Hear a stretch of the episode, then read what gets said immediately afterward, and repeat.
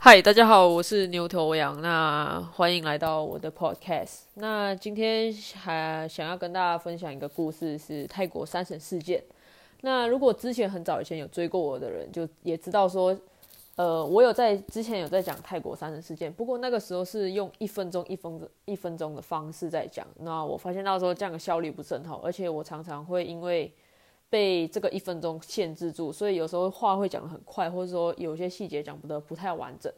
那因为后来刚好问到，就是里面一些前辈说，哎，其实有别的方式可以上传呃一分钟以上的档案。然后那我去发现之后，就就觉得很开心。然后呢，终于可以不用这么断断续续，然后每天很辛苦去想说，哎，我上一个一分钟到底在讲什么？因为有时候这个思绪跑很快的时候，你有没有办法控制你自己的时间？这样子，那。今天要讲这个三神事件呢，它是发生在泰国。那我觉得它是一个对我来讲，虽然说它包呃有奇幻的元素，然后也有一些可能大家觉得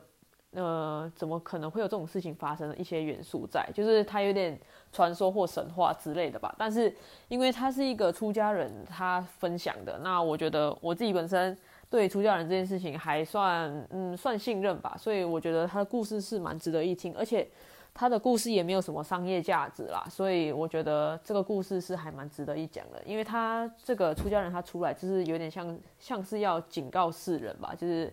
呃警告一些事情，说哎世人不要这样做这样子。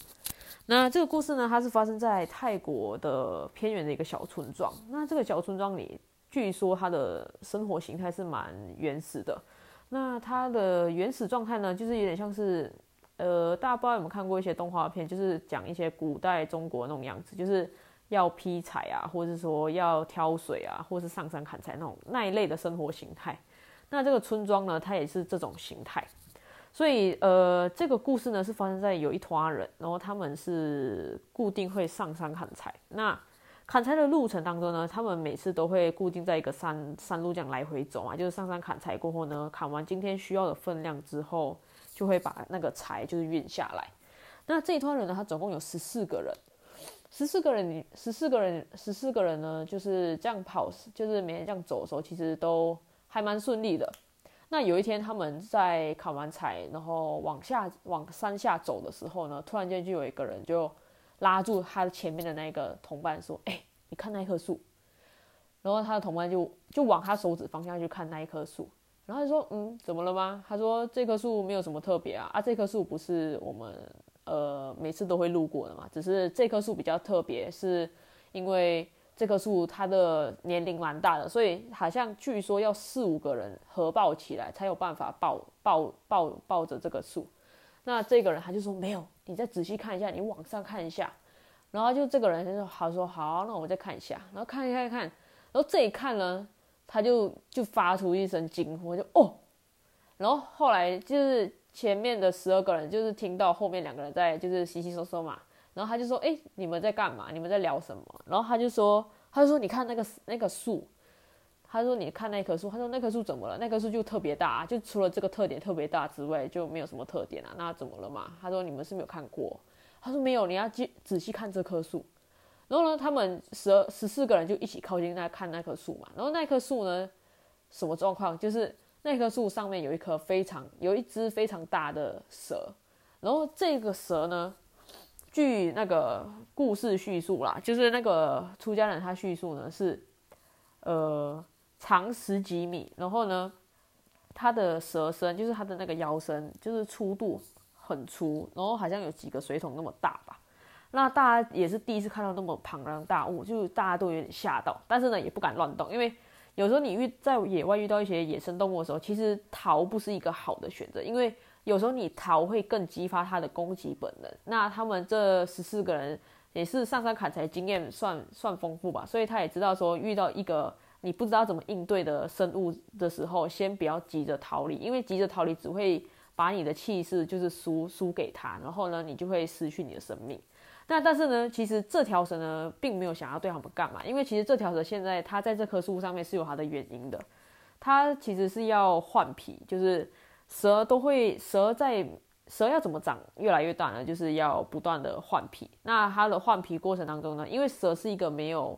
没有呃四肢的动物，就是它没有手脚啦，所以它的换皮呢，就是需要借助呃借助外力，就是比如说，通常我们会看到说蛇会在一些比较粗糙表面上就是翻滚或什么之类，就是要把它身上那一层，把它身上那一层皮抹掉。所以这个蛇呢，其实它它也是因为要换皮的关系，所以它是在这棵树上面。那大家那时候虽然说是吓到，然后还就是你会想办法逃命，所以你会想办法观察说这个这个蛇或者说这个东西到底威胁在哪里。那后来他们观察到说，哦，原来这条蛇在换皮哦。那在大家再跟大家科普一个知识是，蛇在换皮的时候，它其实是呃没有办法动弹的，就是就是它没有办法说哦，比如说我换皮换到一半的时候呢，就有有生物来袭击我。我不，我不能，虽然我不能说哦，我预知到这个危险了，但是我可以逃，就是我不能逃跑了。就是蛇在换皮过程中是没有办法逃跑了，就是它必须得换完皮，然后它才能离开那个地方。反正这个是一个不可逆的一个过程，或者说不可等待的一个过程。所以这个蛇，这条蛇也是一样，虽然说它很大只，然后，但是它也是因为要换皮的缘故，所以它现在虽然知道说有十四个人类这样靠近它，但是它也不能干嘛。那他们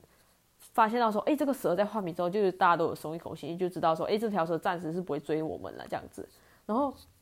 他们他们就是这个十四个人当中，突然间就有一个人提议说，哎，我我觉得我想要把这，我还他就说我想要把这条蛇杀掉。然后大家就有点疑惑，说，哎，为什么啊？他说，哎，你都看到这么大生物，通常我们人就是会怕，啊，你怎么会想要吃它？他说，你看这条蛇。这么大，就是因为它这么大，我才想要杀它。你看，我们每天，我们每天过了那么辛苦，然后可能连一顿好吃的都没有。那今天难得遇到这条大蛇，那我觉得是一是一个是我们的幸运啊，也是可以让我们加一点韭菜可以吃，而且它肉那么多，我们刚好十四个人又可以，就是每个人都分得到肉啦。我我就想要把它杀掉。那其实呃，其他人都没有什么意见，就说哎，好啊，反正就是杀打打野味也不错啊，就是回去可能还可以加个菜这样子。那这个十四个人里面就有一个人，他就其实他就提出反对意见，他说他说我不同意杀这条蛇，然后就大家就说哎，为什么啊？他就说哎，有肉吃不好嘛。然后他就说，我觉得这不是吃不吃的问题，是大家想一想，其实我们虽然说这个山不大，但是危险的动物还是有的。大家有没有想过，其实我们每次上山会那么平安的下来，就是每次往返那么多次，可以平安的回到自己家里，跟自己的家人团聚，是为了是为什么？大家有没有想过这个问题？我们怎么可能选了刚好这么刚好选到一条山路，是没有闯过任何一个动物的领地？所以我觉得这条蛇，大家也知道说，看这条蛇，它比平常我们看到蛇还要大好几倍。那它肯定是一个有灵性的生物，或者说它是一个有修行的蛇。说不定他有可能是这座山的山神，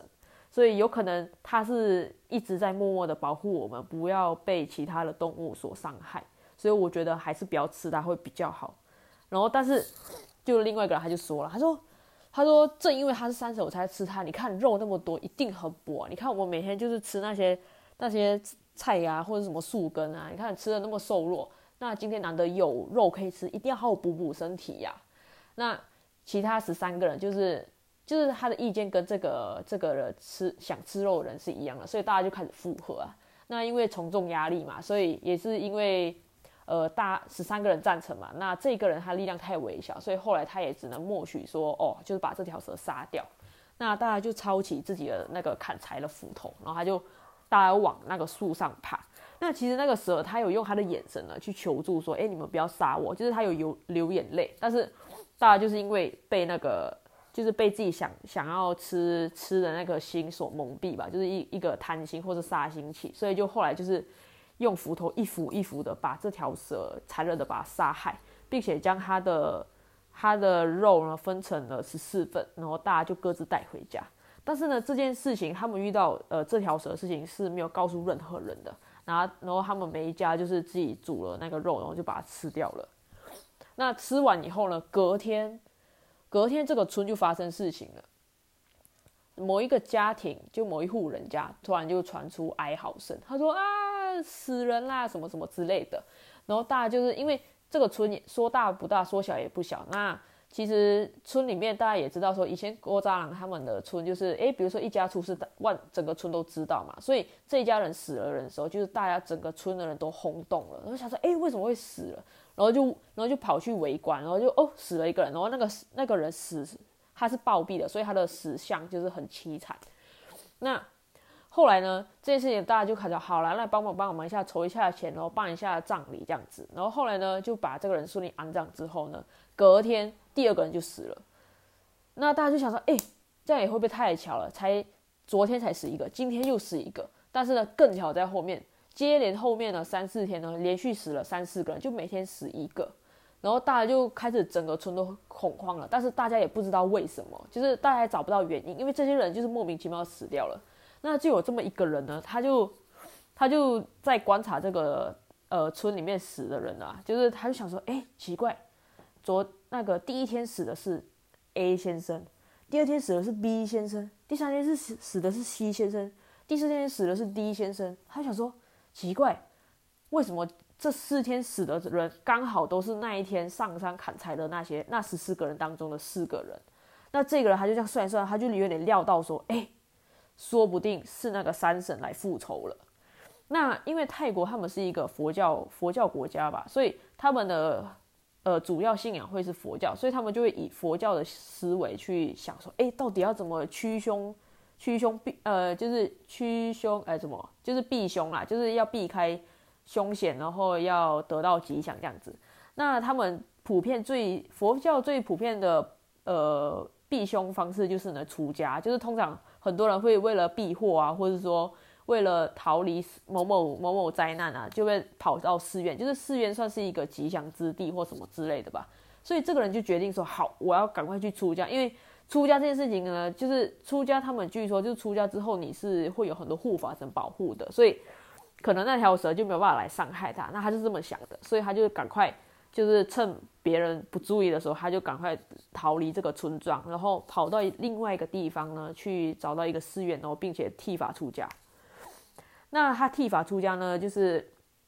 因为他有死亡的恐怖，就是你会感觉到说，随时那个东西会随时来夺走你的性命，所以他因为有这个死亡的威胁，或是这种死亡的恐惧的驱使下，他每天做呃，就是佛教那些课啊，就是比如说诵经啊、拜佛啊，或是忏悔之类的，呃，或者是说做一些。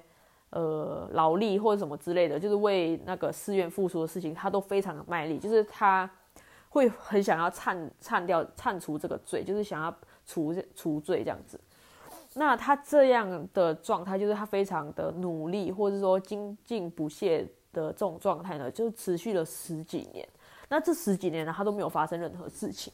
那有一天，他在佛堂里在。在礼佛参禅的时候呢，他就是某他就某一拜下去的时候呢，他就想，他就突然间升起一个念头，他就想说，哎，这个十几年都过去了，好像也没有发生什么事情嘛，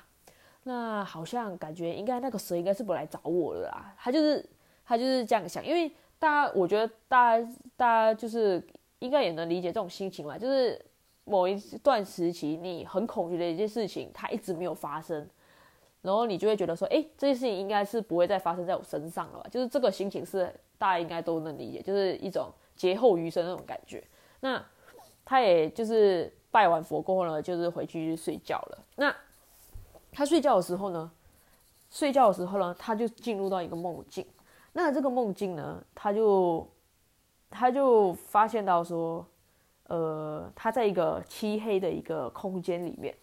那这个漆黑空间里面呢，突然间就亮起了两盏灯，两盏小灯。那这个灯呢，本来在很远的地方，然后后来就随着呃，就是后来他就看着那个那两盏灯呢，就是慢慢的靠近他。那靠近到他眼前的时候呢，就发现到这两颗这两颗灯其实是一条巨蛇的眼睛。那他看一下这个蛇，他就知道说，哦，这个就是当年我们我杀的那条蛇。那他就有点恐惧，他就说，他就说你饶过我吧，你饶过我吧。然后这个蛇突然就说人话了，他就说我终于找到你了。这十几年来，我找了你找了好辛苦，剩下了十三个人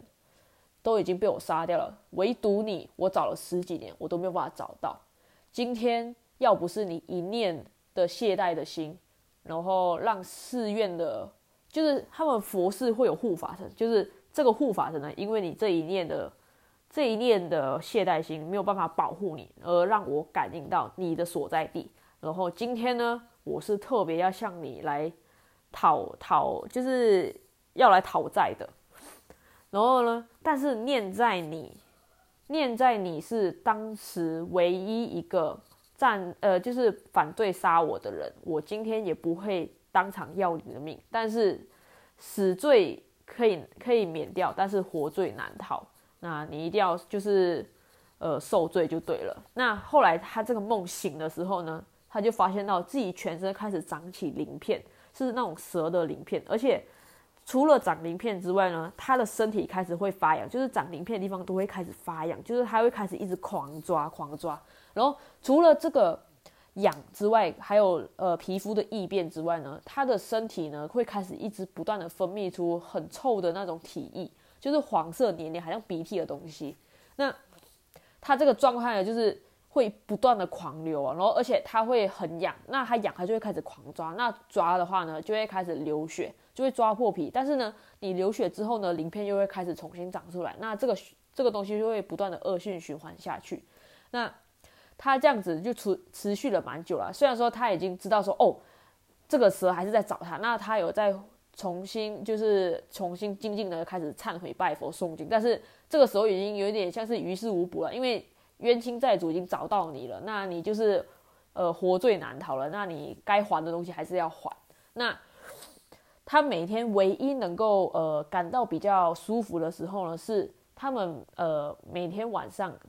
呃，帮佛测供候，因为他们每天都会供，呃，供花、供水或供德在佛前嘛。那他每天唯一可以感到清凉的时候，或者说是感到舒服的时候，是当他们把那个供佛的水撤下来之后呢，让他来洗澡。他只有洗澡的那一刻，他才感觉到说身体那种痒啊，或者是说臭啊，或者说。呃，身体的那种不舒服感，他才会透过那一个供佛水洗澡之后，他才能感到清凉。但是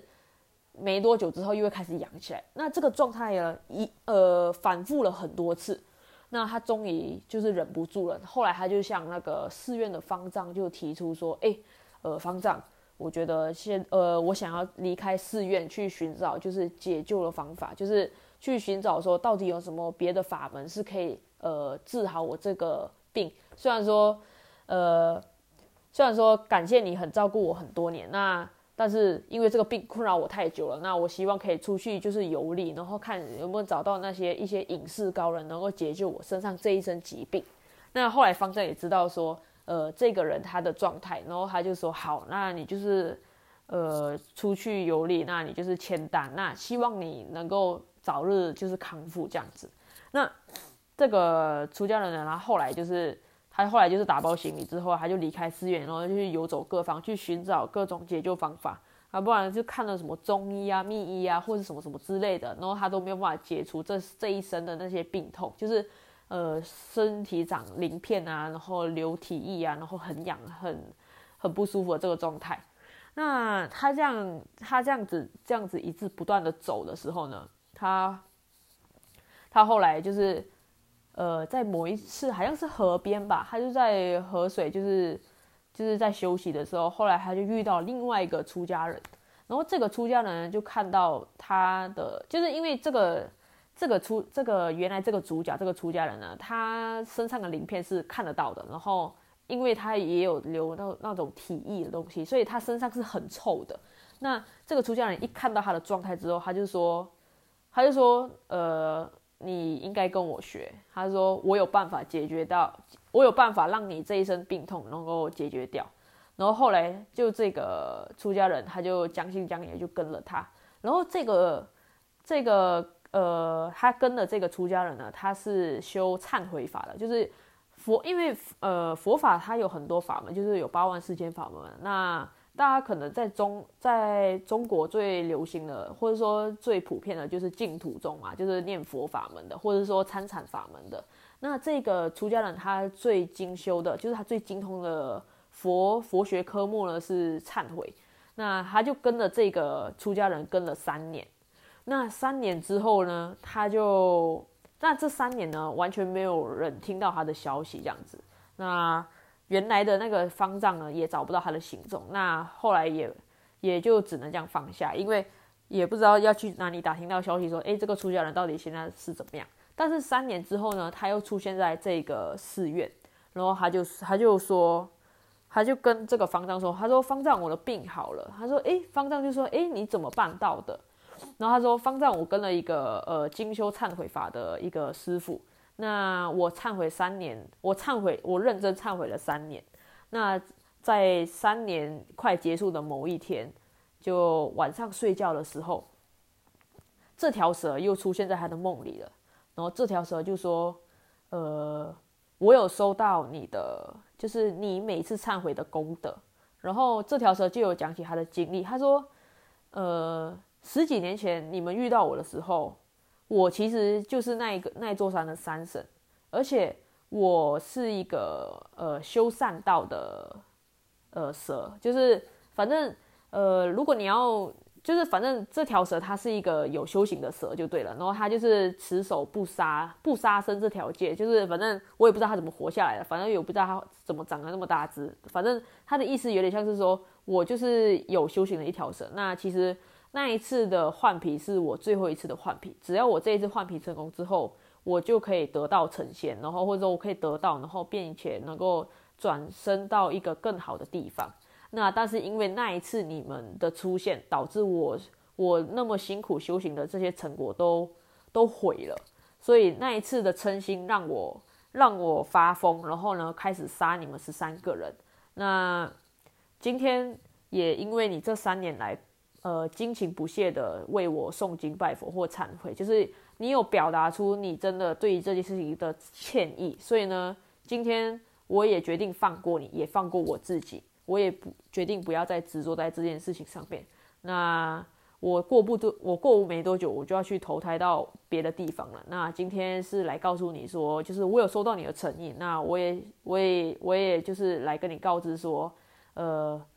就是我要离开了，那我还有一个最后的请求，希望你能够答应。那这个那个出家人他就说好，你就是说你的请求，那我能办到，我一定可以帮你办。他说好，他说当你这个山，就是反正你明天，希望你以后能够回到原来的那个山上，然后建你的道场，就是建你自己的寺院，然后替我保护那一座山的生的生命，就是那那座山的小动物，希望他们能够。不要跟我遭遇同样的苦，就是被被人残忍的杀害。然后就这个出家人说：“哦，就是这件事情我是可以答应的，因为这件事情也不违反我们出家人的戒律。”那后来这个梦醒之后呢，他就神奇的发现到说，困扰他三年的这些呃疾病，就是皮肤病啊、身体长身体长鳞片的，还有体臭这些东西，全部一夜之间全部消失了。那他后来呢，也是遵照了他跟那条蛇的约定，然后，呃，回到原来的那个山上，然后建起自己的寺院，并且终身都守护在那条那座山上，然后保护那座山的生命。那今天的那个泰国山的事件就故事到这里，然后这个故事呢，就是唯一的幸存者就是那个第十四个人，也就是呃后来有跑出来，就是。像向呃大众去宣说这他自己的本身他自己本身经历的故事，但是因为这个故事它呃蛮久远的，所以我今天讲的这一切，就是我刚才讲的那一些，都是我从我老师那边听来，然后我凭着我超强的记忆力，然后想办法把它拼，想办法把它讲出来。那呃我自己听完这个故事呢，其实是蛮。有算警惕到自己吧，然后也算是觉得说每一个生命都应该要尊重啊。虽然说我是一个吃素者，但是其实有时候，虽然说身为一个吃素者，并不一定说你就等同于是一个尊重生命的人。但是，呃，尊重生命的人，然后，呃，我自己觉得说这个故事呢，虽然说听起来很奇幻，或是说很很不可相信，因为你怎么可能杀了一条蛇，然后遭那么多罪这样子，然后。呃，怎么可以就是这样避祸或什么之类？就是这个故事的确有很多让人就是科学没有办法解释的东西啦。但是我觉得说最初的本意就是呢，天有好生之德，那每个人都有想活的下活下去的欲望，那我们人都自己有想要活下去的欲望，何况是这些动物呢？那我觉得，如果大家呃自己今天在遇到一些小动物啊，或者是说一些小生命，就是连昆虫或什么之类，今天如果能够不杀就不杀，那就是本着这一种天有好生之德，然后这种这种心就是顺应天道，然后给。给各给就是给每个生命，你遇到生命放一条生路。我觉得这事情虽然说可能当下是看不到好处，但是我觉得，嗯，某一个时候、某一个时刻，它有可能是救你的最后一根稻草。那今天分享就到这里。那如果你喜欢故事，那你就继续跟着我吧。那我们下次见喽，拜拜。